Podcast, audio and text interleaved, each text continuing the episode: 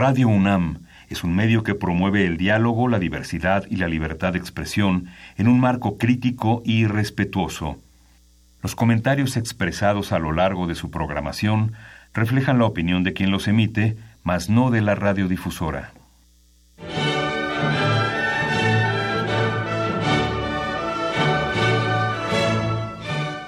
Diálogo jurídico. Derecho, cultura y humanismo. Programa a cargo del maestro Eduardo Luis Fejer.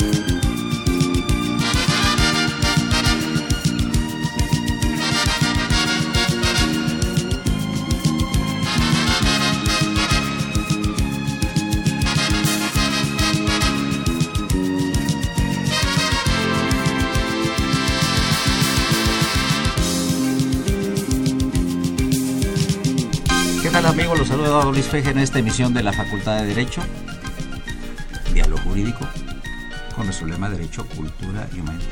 Hay que abrir el programa con alegría y felicitar al padre Cronos. Después de muchos meses trajo buena música y es que lo amenacé de que iba a venir el maestro Tito Armando Granados, que saben que es un asiduo a nuestro programa, asiduo y será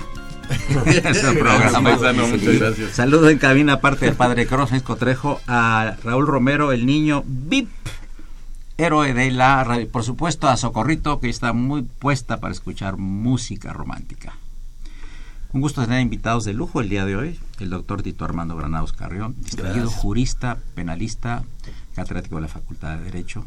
Muchas gracias por la invitación. Pues saludos a tu audiencia que afortunadamente conservas a través de los años después de pues ¿cuántos vas ya para 15? 14. 14 eh, produciendo y, dirigiendo este programa. Mis felicitaciones porque es difícil conservarse en el gusto del público, así que gracias por la invitación. Como siempre es un honor acompañarte en este tu programa. Nada más tengo un radio escucha, pero pues ese luego nos habla por teléfono. Sí, sí, sí, es buena persona.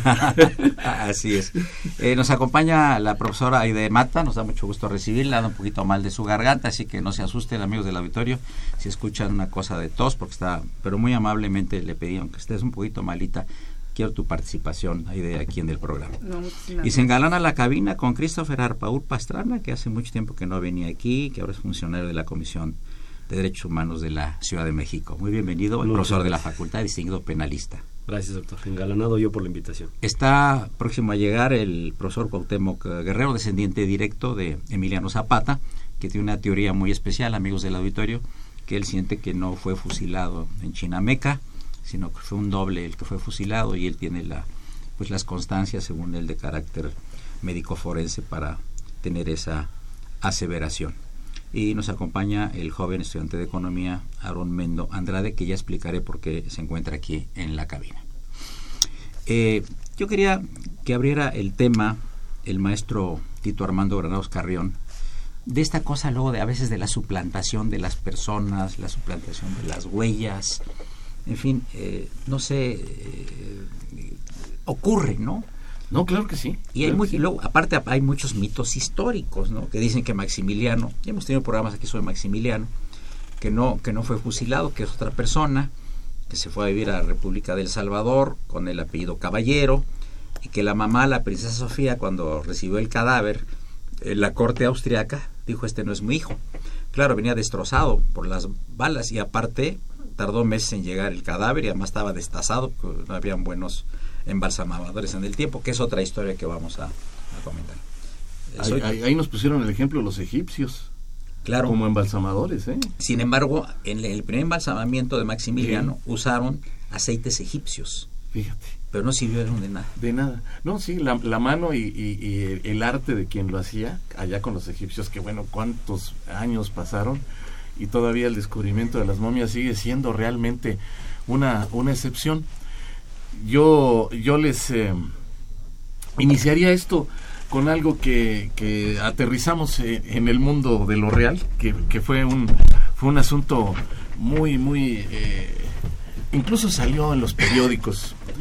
Eh, resulta que aquí en la Ciudad de México hubo por ahí unas, unas personas que identificaron un, cadáver. fue la mamá, la hermana y la esposa de, un personaje. Y bueno, eh, realmente pues eh, les afligió, era medio parrandero el señor, y después de varios días de parranda pues eh, anduvieron buscándolo por ahí en los hospitales, en, en aquella época el servicio médico forense, ahora INCIFO, ¿no? Y finalmente pues lo localizaron, lo reconocieron, las tres mujeres lo reconocieron, la mamá, la esposa y la hermana, les entregaron el cadáver, lo velaron y le dieron eh, sepultura, le dieron sepultura y demás. Y bueno, eh, pasó el trago amargo y después, después de 15 días, apareció. Sí, no estaba muerto, andaba de parranda. Qué barbaridad. sí, y bueno, aquí llamó mucho la atención incluso de la prensa, por ahí se puede encontrar por ahí se puede encontrar la noticia, llamó eh, mucho la atención porque tres personas que conocen, bueno, la mamá conoce a su hijo al 100, una hermana pues, conoce a su hermano al 100 y bueno, la esposa ya lo ha visto en la adultez, incluso pues sin ropa, ¿no? O sea, es, es una situación que, que pues eh, fuera de lo anecdótico, dijeron, bueno, ¿cómo fue posible que tres personas una que lo conoció en la infancia, otra que lo acompañó de vida y finalmente su esposa que ya lo acompaña en la adultez, las tres eh, reconozcan un cadáver y aseguren que precisamente pues es su es su familiar entonces pues sí causó cierto revuelo y bueno al final del día eh, pues eh, ya se arregló jurídicamente aquel asunto porque pues habían enterrado un cadáver que no les correspondía y, ya después, eh, si hay tiempo, abordaremos cuántos cadáveres se van sin identificar aquí en México, en la Ciudad de México, solo en la Ciudad de México, a la fosa común. ¿Cuántos cadáveres sin identificar? Eh? Que es terrible porque eh, mueren en, la vía pública, en fin, en lugares, en accidentes y demás, y se van sin identificar. Bueno, esta introducción que está haciendo el, jurista Tito Armando Granados Carrión tiene que ver con la invitación especial que le hicimos al profesor Cuauhtémoc Guerrero, a quien ya le damos la bienvenida aquí a la cabina de Radio UNAM, descendiente de directo de Emiliano Zapata, amigos del auditorio, eh, para que ustedes además opinen del tema en los teléfonos en cabina 5536 8989 55 36 89 89 y la da sin costo 01850 52 688. Eh, el profesor Guerrero, que ya ha venido, ha estado con nosotros, que ha dado conferencias, eh, él tiene otra versión de los hechos de lo que ocurrió en Chinameca, eh, estado de Morelos, con relación al fusilamiento de su ascendiente, el caudillo del sur, héroe nacional mexicano. Bienvenido, Cuauhtémoc, el micrófono es tuyo. Gracias, gracias auditorio que nos brinda su sus oídos este día. Pues sí, estábamos eh, analizando fotografías justamente en compañía de algunos médicos forenses para determinar quién es el cadáver, el cadáver que es llevado el 10 de abril de 1919 a la ayudantía de Cuautla. Eh, es una pena que no podamos ver algunas imágenes que, que están eh, apareciendo aquí, pero nos gustaría que los dos los, tres penalistas que ah, los tres son penalistas. Si lo pudiéramos observar en detalle tenemos la imagen de ven explicando por favor al auditorio lo que tenemos en, cuadro ah, sobre el lado izquierdo es la imagen de Emiliano Zapata junto con Pancho Villa de perfil y la siguiente es de el funeral de Emiliano Zapata de perfil y notamos que hay muchas variantes entre ellas pues la más característica que es el bigote se ve mocho se ve cortado pero algo muy importante que me gustaría que, que, opinaran los que pueden verlo es si hay similitud en las orejas que podemos decidir que es parte de una, un reconocimiento característico ¿no? de un cadáver cuando no existen las huellas dactilares. Se, se puede mediante las orejas definir si hay una similitud o no. Eh, para mí es un gusto que esté con personalidades que sepan del caso y que nos puedan dar pues opinión seria sobre qué les parece la, apreciación. ¿Desde cuándo tiene Cuauhtémoc Guerrero, profesor Cuauhtémoc Guerrero, que si lo ven amigos del auditorio, la descripción es prácticamente idéntico él, físicamente menos Zapata, quizá un poquito más bajo de estatura, ¿Sería más o menos o por las eh, fotos de Zapata medía unos 67, unos ¿Y tú más o menos? 69. ¿Tú unos 69? Sí, solo que en realidad Zapata pesaba 56 kilos, era muy... Y usaba botas y el sombrero y, la imagen era... Así, además hay que recordar que en esa época la, el campesino promedio medía unos 54, unos 52, es decir, Zapata era alto para... Christopher, tienes tres minutos para comentar el tema. Bueno, de, de, bote pronto, no, no desde luego no soy, no soy criminalista, no, no estaría yo en condiciones de decir si, si eso no. Entiendo las, las diferencias en cuanto a los rasgos por el transcurso del tiempo, creo que eh, por lo que hace las orejas no a simple vista no, no corresponderían. Este, pero bueno, más allá de eso, lo que sí es que desde la óptica de la criminología eh, criminalística actual eh, habría mecanismos para poder dar o no con la identidad de las personas dependiendo de las condiciones de, humedad, calor, el paso del tiempo en que se encuentren los restos humanos, pueden durar eh, desde semanas hasta, hasta años. Si fueran congelados, por ejemplo, hay estudios científicos que demuestran que el ADN puede durar intacto miles de años. Eh, esto sería cuestión de una, eh, eh, a través de un juez de control, un juez de control que conozca de la causa tendría que ordenar la exhumación del, del cadáver y hacerle pruebas de, ADN genetista, un genetista, un perito en genética, para determinar si corresponde o no al de, al de Emiliano Zapata. Ahora, la percepción de Aide Mata que tiene en sus manos ahorita, que, que ya las damas tienen una percepción muy especial, muy afinada con relación a los rasgos, ¿Qué opina? Bueno, definitivamente, como lo dice el licenciado Arpaur, este, no somos expertos en esta materia, pero también hay que tener en cuenta que una vez que la persona ha perdido la vida, empiezan diversos em, mecanismos biológicos que, que, empiezan a iniciarse y también tenemos que tener en cuenta que hay microorganismos, que hay insectos, este, que van penetrando y van haciendo cambios en el cuerpo. Como decía, no es lo mismo según las temperaturas, según el ambiente, es como el cuerpo se va a ir conservando. Sí es posible, digo, de forma general, sí es posible que, un cuerpo pueda sufrir algún cambio eh, cuando ha pasado tiempo, si hay mucho calor, si hay insectos que pudieron haber penetrado, que pudieron haber modificado.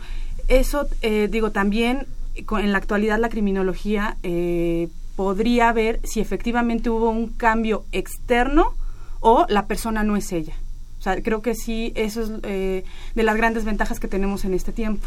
Bueno, aquí sería fundamental tomar en cuenta que habían pasado cinco horas de, muerte. o sea, no estamos hablando de que le hayan tomado las fotos a los restos, ¿verdad?, de tan distinguido héroe nacional, sino que fue realmente de, a partir del fusilamiento al profesor Cuauhtémoc Guerrero, supuesto fusilamiento, y, cuando entregaron el cadáver con la con la familia que ahorita hablarás ya en el segmento siguiente porque el padre Cronos ya nos está haciendo la señal de que viene muy buena música. Les recuerdo amigos un momentito que están invitados en este programa. El día de hoy el distinguido jurista penalista doctor Tito Armando Granados Carrión.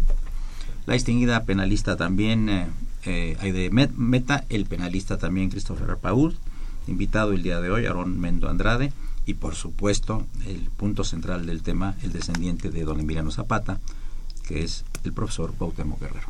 Continuamos en un minuto. Gracias.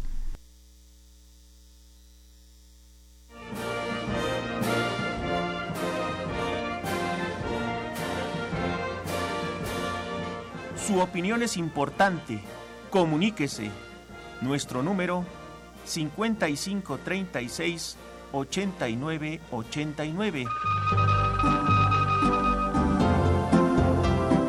Del interior de la República 01800 50 52 688.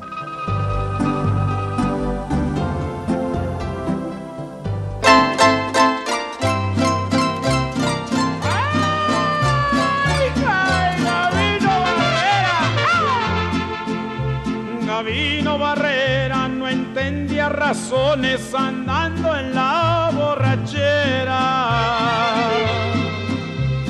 Cargaba pistola con seis cargadores, le daba gusto a cualquiera. Usaba el bigote en cuadro abultado, su paño al cuello enredado. Calzones de manta, chamarra de cuero, traía punteado el sombrero. Sus pies campesinos usaban guarachis, a veces a raíz andaba. Pero le cuadraba pagar los mariachis, la plata no le importaba. Con una botella de vino en la mano gritaba, ¡Viva Zapata! Ahora, Cuauhtémoc ¿cómo ha tomado la familia, el señor Emiliano Zapata, esta posición tuya? Pues ha habido conflicto realmente porque la idea de exhumar los restos, eh, verificar el ADN, pues generalmente es un conflicto por la descendencia, porque uno de, estos descendientes quizás no sea del linaje de Zapata. ¿Se dicen descendientes? Sí, eh, hay un, un pleito siempre entre la familia Zapata por ver quién tiene el linaje más puro. Desde luego, la familia de Nicolás siempre ha asumido que, que son los únicos que realmente fueron reconocidos por la historia como los descendientes de Zapata. Aquí el, el punto es eh, tratar de reivindicar finalmente la imagen de Zapata en el sentido de que un hombre no se juzga por, por el final de su vida, sino por toda su trayectoria. Y aunque algunos dicen que éste abandonó la causa porque juró defenderla hasta la muerte, ¿cómo es posible entonces que enviara un doble en su lugar? Y los campesinos, desde luego, dicen lo contrario, ¿no? que un hombre como Zapata se repite cada 100 años, que no podían enviársele como una res al matadero, que no fue el gobierno que se burló de Zapata, sino Zapata que se burló del gobierno, poniendo a este doble. Y la idea ahora que vienen los 100 años de, de la muerte de Zapata, el, el, 10 de abril del 2019, que se cumplen estos 100 años, pues pretendemos revelar este estudio con un grupo interdisciplinario, arqueólogos, forenses, historiadores, investigadores, fotógrafos, cineastas, para que todos en conjunto den un peritaje y definan qué pasó realmente con Zapata, cuáles fueron las causas que, que se gestaron realmente para poder transparentar la historia y poder darle a las generaciones futuras una verdad más limpia. Está hablando el señor Tomás Estrada, pregunta cómo puede adquirir un libro sobre la vida de Zapata y cuál le recomiendas. la biografía. Sí, hay libros interesantísimos de Sotelo Inclán. Jesús Sotelo Inclán, ok. Eh, Raíz y Razón de Zapata, es un libro muy recomendable. John Womack y la Revolución Mexicana, es desde luego mucha referencia. Porfirio Palacios y Datos Biográficos de Emiliano Zapata es otro libro que, con una película con Marlon Brando, ¿verdad? Así es, Viva Zapata. ¿En los 50, 60 sería? En los años 50, el 50. Armando Granados, escuchamos. Sí, de hecho, bueno, ha sido manejado por la historia que eh, Zapata en vida usaba muchos dobles por ahí. Y bueno, sí, los, los rasgos, el bigote y demás no eran muy difíciles de, de encontrar en la zona, ¿no? Era eh, nosotros que somos gente mestiza, pues somos morenos y demás, y en, época en donde las familias se relacionaban muy cercanas, pues había un genotipo muy claro. específico de la zona y bueno pues no era no era difícil además de que la, la gente eh, se identificó con él porque sin ser una sin ser realmente eh, una persona 100% dedicada al campo y sin necesidad de dedicarse a ello, para fortuna de él, pues se dedicó a, defender a los campesinos. Entonces lo empezaron a seguir desde el punto de vista ideológico y filosófico. Y bueno, qué mejor, lo vemos actualmente desde el punto de vista sociológico, parecerte a tu ídolo, parecerte al, que tú quieres ver, etcétera. Lo, lo vemos, eh, eh, perdón por la comparación, pero vemos cuánta gente imita a muchos artistas. ¿Cómo no? Sí, y se viste como ellos y todo lo ah, demás. sí, cuando los Beatles. Y, hacen concursos. El experto en los Beatles aquí, el padre Cronos. Así es. Eh, Michael Jackson, cuántos imitadores. recién Juan Gabriel, cuántos salieron que además fenotípicamente son parecidos a él. Entonces, no era difícil pensar que existiesen muchas personas que, que, se dejaran el bigote, que fueran morenos como nosotros, a mucho orgullo además, porque este color de piel no cualquiera lo trae. En fin, eh, era una circunstancia muy particular. Sin embargo, eh, eh, surgen muchas dudas, tal como lo asegura el profesor, y las dudas surgen del propio pueblo. Dicen, bueno, fue un caudillo, incluso lo, lo mal llamaron por ahí el Atila del Sur, ¿no? Sí, claro. José Luis, Radio Escucha, comenta que aclaren si realmente fue fusilado o lo mataron. ¿Cuál de las dos fue correcta? A ver, Aide. Lo mataron. Pues es que sí. Mataron y fusilaron. bueno, pues eh, yo creo que. Pues le tendieron una emboscada. Sí, al final de cuentas, pues. Eh, le tendieron una emboscada, ya sea fusilamiento, los realmente quienes van a saber van a ser los que estaban ahí. Se necesita mucho estudio porque quien escribe la historia pues son los vencedores.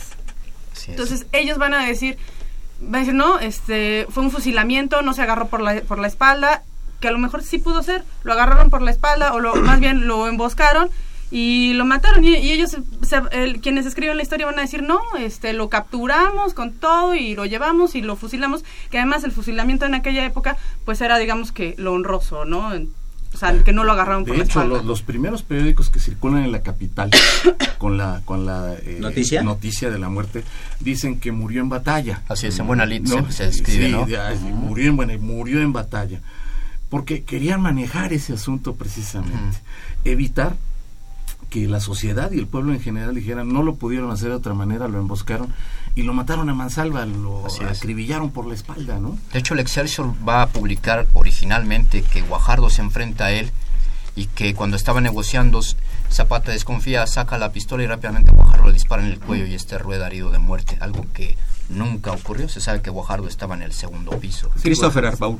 Quizás, no sé, eh, jugándole un poco, quizás lo que preguntan es si tendría que ver con estar propiamente contra el paredón y que haya sido exactamente como una cuestión de, de traición y de Al final coincido con él plenamente, se trata pues de lo mataron, fusilar o matar es exactamente lo mismo, no solamente me parece que va en razón de las condiciones.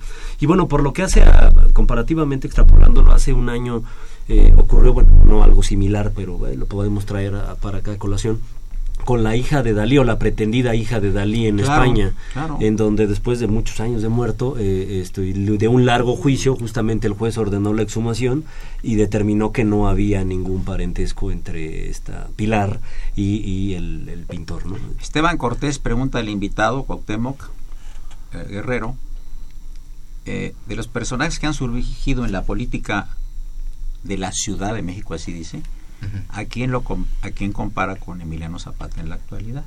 Bueno, si hablamos que la política es la lucha por el poder y que Emiliano no perseguía ningún poder, podría decir que ninguna persona encaja dentro de los perfiles. Es decir, que pueden ser otro tipo de ideologías, pero que encajen dentro del concepto incorruptible, honesto, auténtico, es difícil. Harry Jones, diplomática, saluda a Cuauhtémoc, tiene el gusto de conocerlo, lo mismo que a su señora y distinguida esposa Lulu. Muchas gracias. Don Bernardino Cruz, Ecatepec, ¿tiene algún libro al respecto, usted o Temos Guerrero, escrito sobre este tema de la identidad de Emiliano Zapata? Sí, el libro Caudillo, la otra historia de Zapata, nos narra que Emiliano Zapata es un anciano que escapa a la Sierra de Guerrero, ahí es descubierto por un médico y una enfermera y él va revelando la revolución a través de sus ojos. Y se menciona pues esta idea porque fue la que el pueblo me, me va a citar en esta búsqueda cuando se hace una investigación de campo, pues me revelan que Zapata no había muerto ese día, que era un doble de, nombre Jesús Delgado, que él había logrado escapar rasurándose el bigote, vistiéndose de campesino y que va a embarcarse al, Líbano. al Líbano, donde muere de viejo. De hecho tenía un amigo libanés, ¿verdad? Moisés Salomón, así que se llevaba muy bien, ¿verdad? Sí, de esta información no se puede corroborar porque Moisés va a fallecer en los años 80 y este, aunque hay descendencia, eh, no tenemos una confirmación. Desafortunadamente la Embajada del Líbano no conocen a fondo la historia. En algún instante con el doctor Haddam, que me encantaría volver a recontactar, embajador del Líbano, se mencionó que incluso había un mausoleo en Beirut donde podían estar los restos de Emiliano Zapata, de quien se dice es el verdadero Emiliano Zapata. El, el señor Jaime Chávez, que es un ha sido radio escucha de este programa, creo que ya es el único que tenemos, por eso lo cuidamos, le mandamos, lo saludamos, le enviamos abrazos y qué, qué le mandamos, creo que es el único ya. Pregunta también, ya contestó hace rato, si fue un doble al que mataron, ¿qué fue de la vía Zapata? Lo acabas de, comentar. ¿Y por qué abandonó sus ideales? Esto no abandonó nunca sus ideales. En realidad, eh, hemos investigado más a fondo para responder con, con mayor criterio. Eh, la idea parte en 1918, cuando William Gates eh, entrevista a Emiliano Zapata y descubre los ideales que tenía el caudillo del sur. Esto se va a publicar en febrero en Estados Unidos, donde menciona que de los tres movimientos que hay en México, el de Carranza, el de Villa y el de Zapata, es el zapatismo el más honesto, el auténtico, el que ve por los intereses de los campesinos y el pueblo. Esto le gusta tanto a, Zapata que este, dice incluso Salvador Reyes Avilés que menciona, ahora sí ya me puedo morir. Ya sabe el mundo que es, lo nuestro es honesto, que es sincero, que es una lucha verdadera. Y Gildardo Magaña le sugiere, ¿por qué no te replegas en las montañas? ahora que está entrando en crisis Venustiano Carranza, porque después le lanza una carta abierta, Carranza va a hablar al, Times y enviar una carta diciendo que la paz social solo puede existir si se elimina totalmente a Zapata y que no va a haber amnistía para él. Es decir, la idea de aniquilación está totalmente dada. Le pide Guajardo, Guajardo no, este Gildardo Magaña, a Zapata que se repliega a las montañas y observe la caída de Carranza. De ahí que se especula que efectivamente este plan está trazado por Gildardo Magaña no por Zapata. Muy interesante. Amigos, eh, llegamos casi a la parte media. les, les, anuncio que después del corte vamos a dar un, un, pequeño corte, aunque sea redundante, porque vamos a hablar muy brevemente de los millennials, millennials a cargo de un millennials que es Aaron Mendo Andrade, estudiante de la Facultad de Economía de la UNAM. Soy Eduardo Luis Fejer, es el 860. Esto es Radio Universidad Nacional Autónoma de México. No le cambie.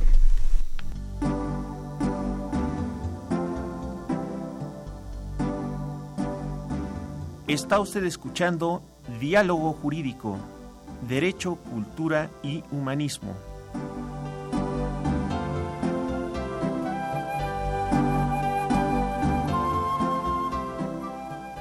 A través del 860 de AM. El alma mater del cuadrante.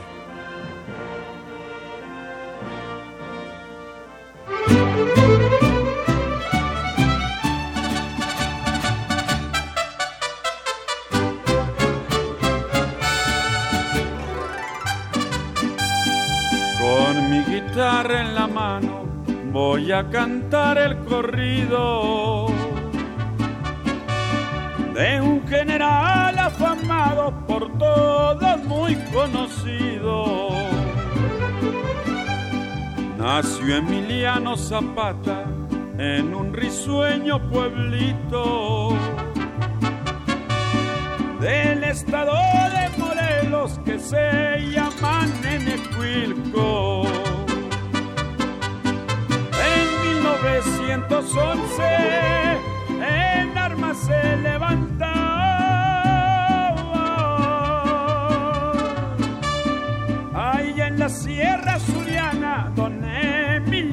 Zapata.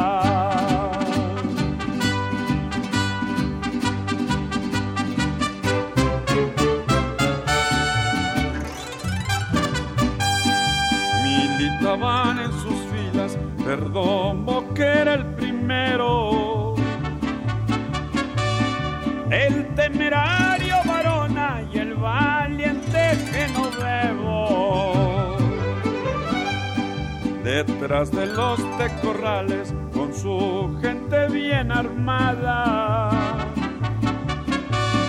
Peleaba contra Carranza defendiendo el plan de Ayala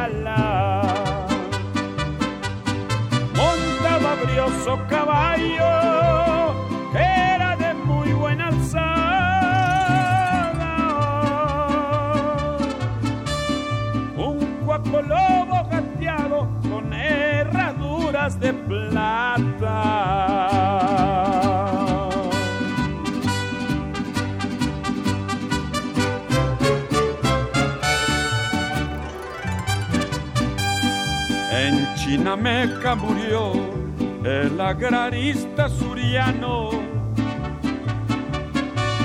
por la villana traición del carrancista Guajardo. Ya con esta me despido, ya me voy por el sendero. Eh, como les indiqué hace un momento, amigos, este, tenemos de invitado en cabina a Aaron Mendo Grade, estudiante de, de, Escuela de Economía de primer año. Y veníamos en el, en el automóvil de Raúl Romero en el trayecto de la universidad para acá y tuvieron entre ellos una discusión muy interesante que es sobre el papel de los millennials. El, Raúl Romero tiene un punto de vista muy especial al respecto y otro, Aarón Mendo. Tú eres millennial, Aarón, eh, eres millennial, pero no lo es Raúl Romero, el niño de VIP de la radio. Pero nos venía diciendo una cosa muy interesante, a ver, que las generaciones, una es buena y que otra es mala. A ver, ¿qué, qué nos decías? A ver, ¿qué opinan aquí los maestros? Sí, muchas gracias primero por invitarme, es un honor para mí estar aquí. Y bueno, básicamente lo que decía es que eh, a través del tiempo, junto con los ciclos económicos, se da una serie de generaciones, de, digamos, de hijos buenos y una generación de hijos malos.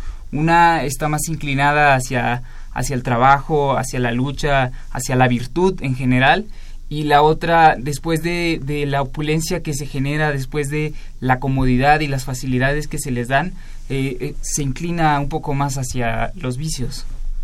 Ajá. Eh, es decir, pero si esto lo, lo, trasladamos a las a la sociedad mexicana que son muchos Méxicos, lamentablemente en el sureste, por ejemplo, hay mucha gente humilde, que yo creo que estos ciclos no se dan, ¿no? De que uno sea opulento y luego el otro sea pobre, ni siquiera en la Ciudad de México, no sé, Tito Armando, ¿qué opinas? Sí, no, no, no, efectivamente, desde, desde el punto de vista eh, eminentemente de, de estadística, por los millones de mexicanos que, que existen. Hay, mucha gente que eh, por la inamovilidad social que le da precisamente su, su situación económica, pues permanece en ese estándar, en ese estándar en donde no sube, no baja, en fin, en donde en, circunstancialmente y hasta hace algún tiempo, todavía el siglo pasado, el estudio universitario nos daba esa posibilidad de la movilidad social, ¿no? Eh, eh, y recuerdo allá cuando estaba yo joven, eh, no aúllen porque este, estamos en Benito Juárez y no en Coyoacán. Yo vivo aquí, así que cuidado con nuevo alcalde, si no me va a correr ahí a balazos. Entonces, el que le decían a, a, el, el señor doctor y el señor licenciado y el señor ingeniero, era, era como un título nobiliario ser universitario. Y esto le permitió a esa clase media social tener una movilidad y empezar a escalar ciertos peldaños. Pero coincido hoy por hoy que la marginación económica de muchos millones de mexicanos no les permite esa movilidad. A ver, Raúl Romero, la, la discusión que teníamos con, con él en el coche, ¿Te acuerdas tú lo que estaba dando tu punto de vista? Tú no estabas de acuerdo en que se daba una generación buena y otra mala. ¿Cuál es tu punto de vista? No, lo que pasa es que yo le, yo le comentaba efectivamente aquí al compañero que pues hablar de millennials y hablar de, generaciones más atrás, pues no significa el que eh, uno sea educado de alguna manera u otra, porque al final del día, bueno, también se comentaba que la educación que uno tiene, pues es desde la casa, ¿no? Y yo no sé si me esté confundiendo, ¿no? Pero al final de, de los, de los tiempos, bueno, en la actualidad, eh, no tiene absolutamente nada que ver que seas millennials o que no seas millennials con la educación actual. Ok, ¿no? muchas gracias. Aide, eh, sí, yo quería preguntaros, mi punto de vista, para ya para tener la discusión, porque haremos ya un programa en forma con gentes de tu edad y demás. Aquí todos somos menores que tú, entonces comprenderás que no podemos este, hablar bien. Yo concibo a los llamados, bien o mal, millennials, que están en una especie de callejón sin salida. Yo creo más, más bien que hay un cambio de valores. Entiendo más o menos de qué habla. Sí es cierto que se dice que, por ejemplo, eh, los baby boomers o aquella generación que vino después de la posguerra, los papás los trataban de una manera muy severa porque les tocó vivir un horror que fue la guerra, entonces tenían cierta manera de criarlos. Cuando, cuando ellos se vuelven adultos y llega la siguiente generación, se vuelven más blandos con ellos. Pero esto no quiere decir que esa generación sea mala o buena, quiere decir que simplemente tiene otra de forma de ver la vida, que tiene otros valores, que tiene otras, este, otras metas. Por ejemplo, a lo mejor para sus padres lo que querían es que tuvieran una carrera, tuvieran familia y tuvieran una casa. A lo mejor ya para los millennials eso ya no es importante. Para ellos es viajar, tener amigos y tal vez ya la familia queda relegada. La familia se volvieron sus, sus amigos. Eh, todos aquellos que los acompañaron en ese crecimiento profesional desde la universidad en adelante se vuelve su familia y ya tener un hijo ya no lo es tanto, para ellos ya existen los famosos perrijos, ¿no? O los gatos. O sea, cambia el valor, pero eso no quiere decir que sea bueno o malo. Tan es así, y el ejemplo que tuvimos con los millennials fue que fueron este en el temblor los que salieron a la calle a apoyar, a ayudar, entonces no podemos hablar de malos y buenos. Voy a preguntarle a Christopher Arpaud. Eh, yo estaba comentando con, con Raúl Romero y con Aaron Mendo, repito, el trayecto de la universidad aquí a la que pensaba yo que los uh, millennials eran muy independientes y aquí el señor Mendo dijo que no. A ver, confirma, confirma lo que estoy diciendo. Que sí, sí, definitivamente yo considero que nosotros queremos hacer creer que somos independientes, pero somos muy apegados, muy apegados a nuestros padres, por eso hay personas que todavía a los 25 siguen recibiendo dinero de sus padres, cosas así.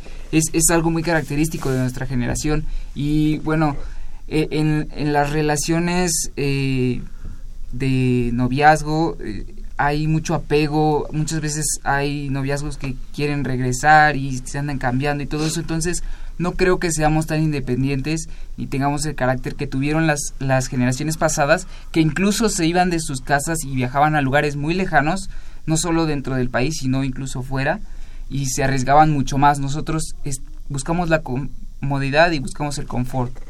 Muchas gracias por tu presencia aquí en los micrófonos. Continuamos con uh, el, el, el, tema, eh, Tito Armando, de, de, de, Emiliano Zapata.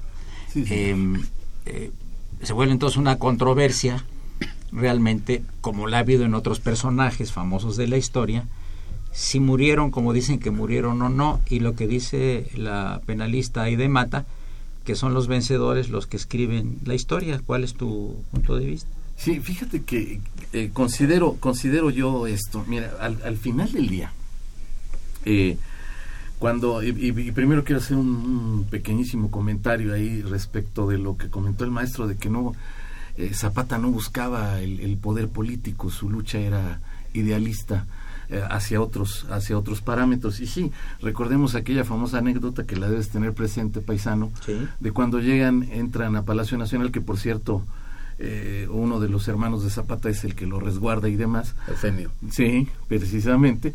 Que, bueno, pues eh, Villa llega y se sienta en la silla presidencial y luego invita a Zapata a sentarse. Y Zapata le dice: No, no, no, yo no me siento ahí porque luego los que se sientan ahí se sientan buenos y se vuelven malos. O los matan. O los matan. Pues, Entonces, yo, yo no, quiero eso de ahí, ¿no? Eh, no quiero verme en, reflejado en ese poder coincido ahí. Eh, finalmente, esta, esta circunstancia tiene eh, más valores sociológicos, ¿no?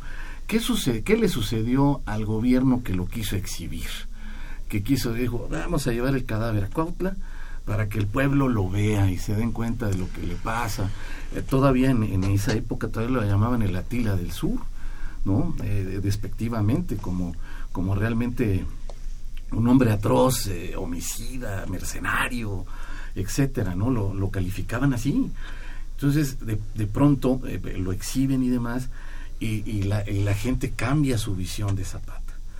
Cambia esa visión de Zapata y le da otro perfil. Le da un perfil realmente como, como eh, lo que fue, ¿no? Eh, un caudillo. Por ahí, entre los manejos, dicen, no, no, no, no le den todo el crédito a quien lo mandó matar, porque ese es un acto deleznable. y finalmente recordemos en 24 ya empieza ya el, reparto agrario y demás diciéndole a, Zapata y reconociéndole a Zapata haciéndole una, un homenaje luctuoso reconociéndolo como caudillo, el caudillo del sur, y cambia diametralmente. A ver, eh, profesor quiero que me pregunte, quiero preguntarle una cosa que me contestes. En México, en muchas partes del mundo, inclusive hay eh, estatuas de, de Zapata, ¿eh? esculturas en todos lados. Hay avenida Emiliano Zapata, calle Zapata, tal, tal, tal. Quisiera preguntarte si hay una sola calle en las que tenemos conocidas que se llama Francisco Villa. Y Hay división del norte, pero no hay calle Francisco Villa. Y si hay calles, Porfirio Díaz, ¿eh? Coral Porfirio Díaz. Sí. El Porfirio Díaz, una en la colonia del Valle, y en Oaxaca, pues mucha avenida Porfirio Díaz, es otro, otro punto de vista, son eran paisanos del señor, muy controvertido. Pero no hay ninguna, ninguna calle que se llame. Que le dé reconocimiento a Pancho Villa. Bueno, en realidad es que se debe? El desprestigio que le dejaron los norteamericanos a Pancho Villa es un factor fundamental. La invasión a Columbus, Nuevo México, en 1916. Conocemos la historia. Sí, pero no en 1915, porque el 16 es la, la expedición punitiva. Lo que va a hacer es que los Estados Unidos, que lo tenían considerado un gran héroe, y que incluso hacen una película donde se convierte en presidente de la República, lo transforma en un villano, en, un robavacas, en un asesino, en un eh, ser eh, despreciable para los norteamericanos. Este enorme desprestigio, eh, pues también le da fama mundial, porque mucha gente extranjera ubica perfectamente a Pancho Villa a través de toda esa fama. Que, es el más famoso del mundo. Así es. Yo estaba, yo me acuerdo que este, estaba yo en, en, en, Moscú con unos profesores, Tito. Sí. y estaban vendiendo ahí unos muchachos rusos en Moscú este, pues, objetos había, hacía, hacía un año que se había caído la, la Unión Soviética, y vendían objetos artesanales. Entonces nos iban a hablar español y nos dijeron, Hugo Sánchez, Hugo Sánchez, como J, el, el, futbolista, ¿sabían quién era? Y Zapata, Zapata, en Moscú, unos chavos de 20, 25 años que estaban vendiendo objetos Zapata. Qué interesante, ¿no?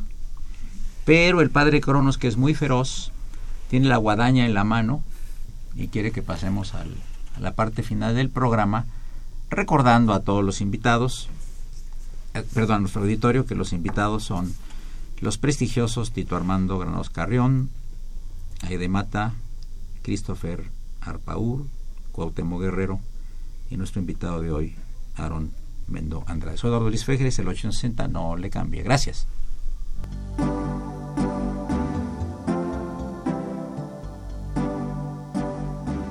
Está usted escuchando Diálogo Jurídico, Derecho, Cultura y Humanismo.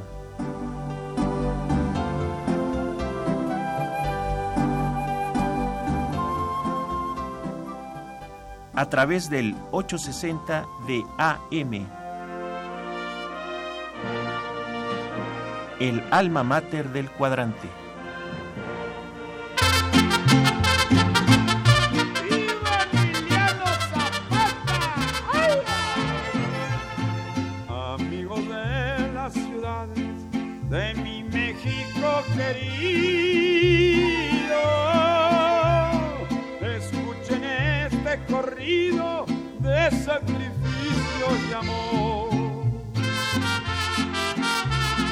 Fue mi padre un agrarista y valiente zapatista que jugaba en la vida como todo un gran señor. Partidario de la tierra, en armas se levantó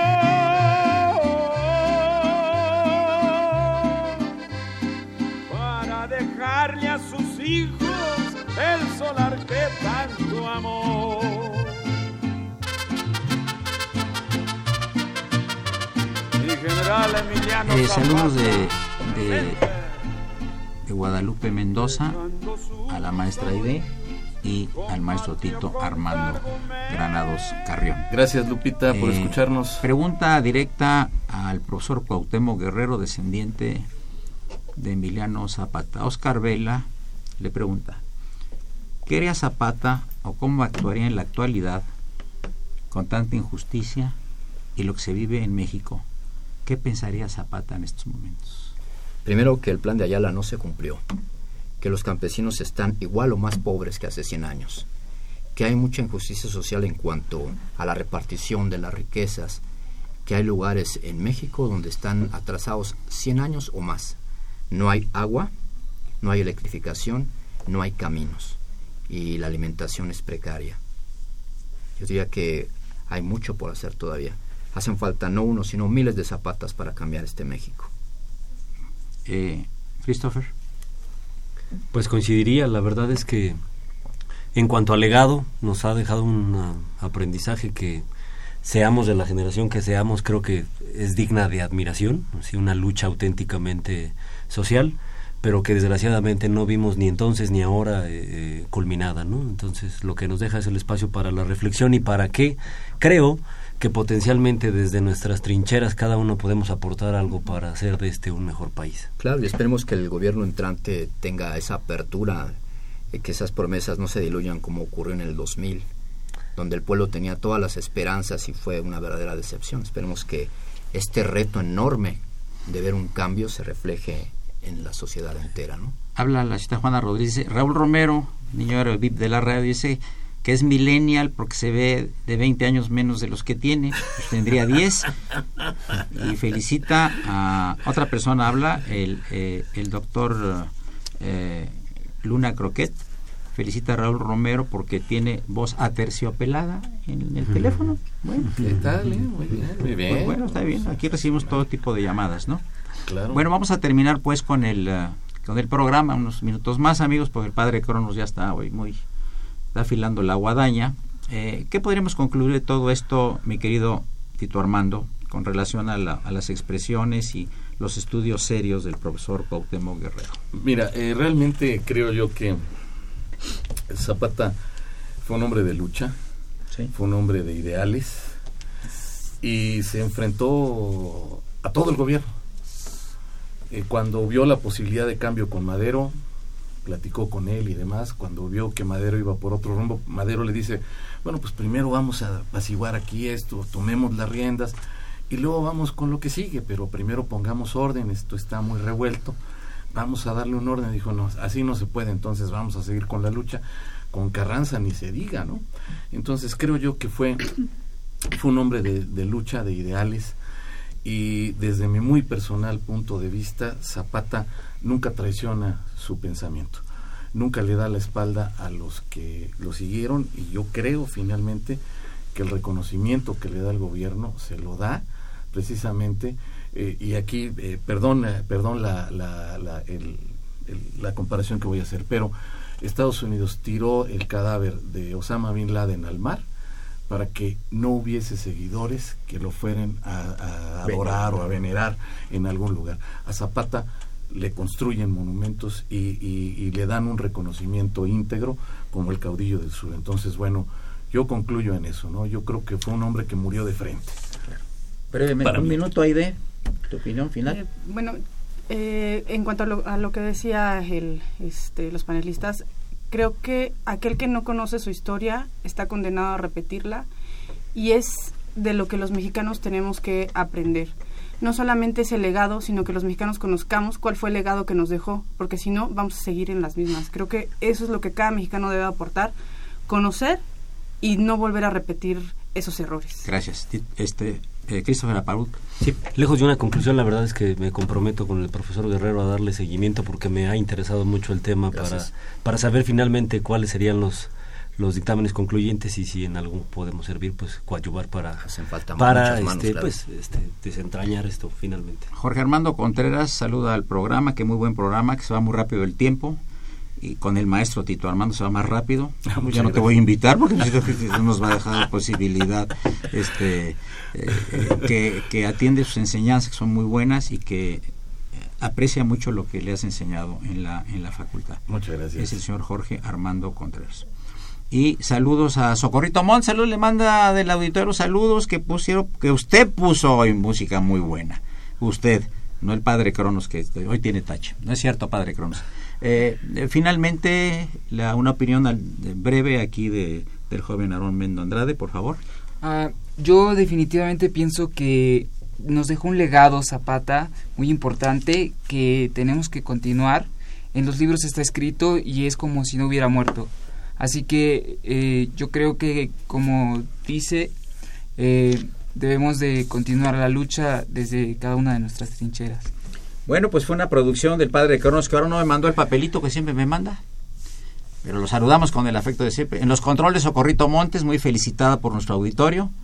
Eh, el, el, el, señor Raúl Romero, quien es el, el VIP, niño héroe de la radio que también nos auxilió en los, en los controles. Agradezco mucho a Tito Armando su presencia y comentarios. Como siempre, a gracias. A eh, eh, quien, eh, Pastrana, quien ahora es funcionario y con una muy buena adquisición por parte de la Comisión de la Ciudad de México de Derechos Humanos. Por supuesto a nuestro amigo el profesor Cuauhtémoc Guerrero, descendiente directo de Emiliano Zapata. Muchísimas gracias por tu presencia. Ya volveremos a hacer un programa con más, con más detalle. Por supuesto, a la penalista Aide Mata. Gracias. Soy Eduardo Luis Fejer, la mejor de las tardes y continúo en esto Radio Universidad Nacional Autónoma de México. Y aquí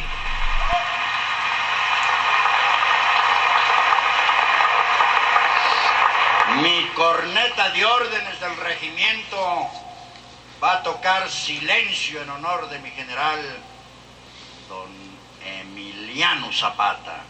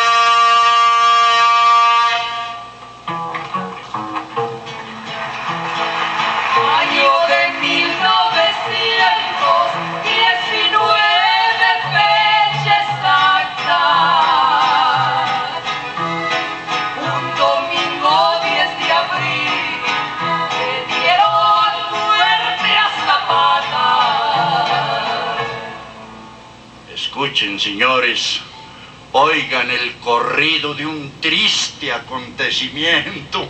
Pues en Chinameca fue muerto a mansalva Zapata, el gran insurrecto.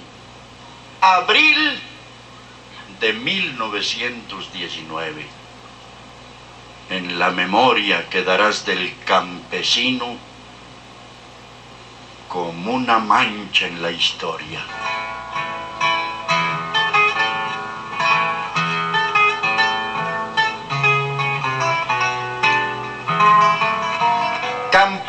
De Villayala, ¿por qué tocan tan doliente? Pues es que ya murió Zapata y era Zapata un valiente. El buen Emiliano que amaba a los pobres quiso darles libertad, por eso los indios de todos los pueblos con él fueron a luchar. Trinitaria de los campos de las Vegas de Morelos, si preguntan por Zapata, di que ya se fue a los cielos.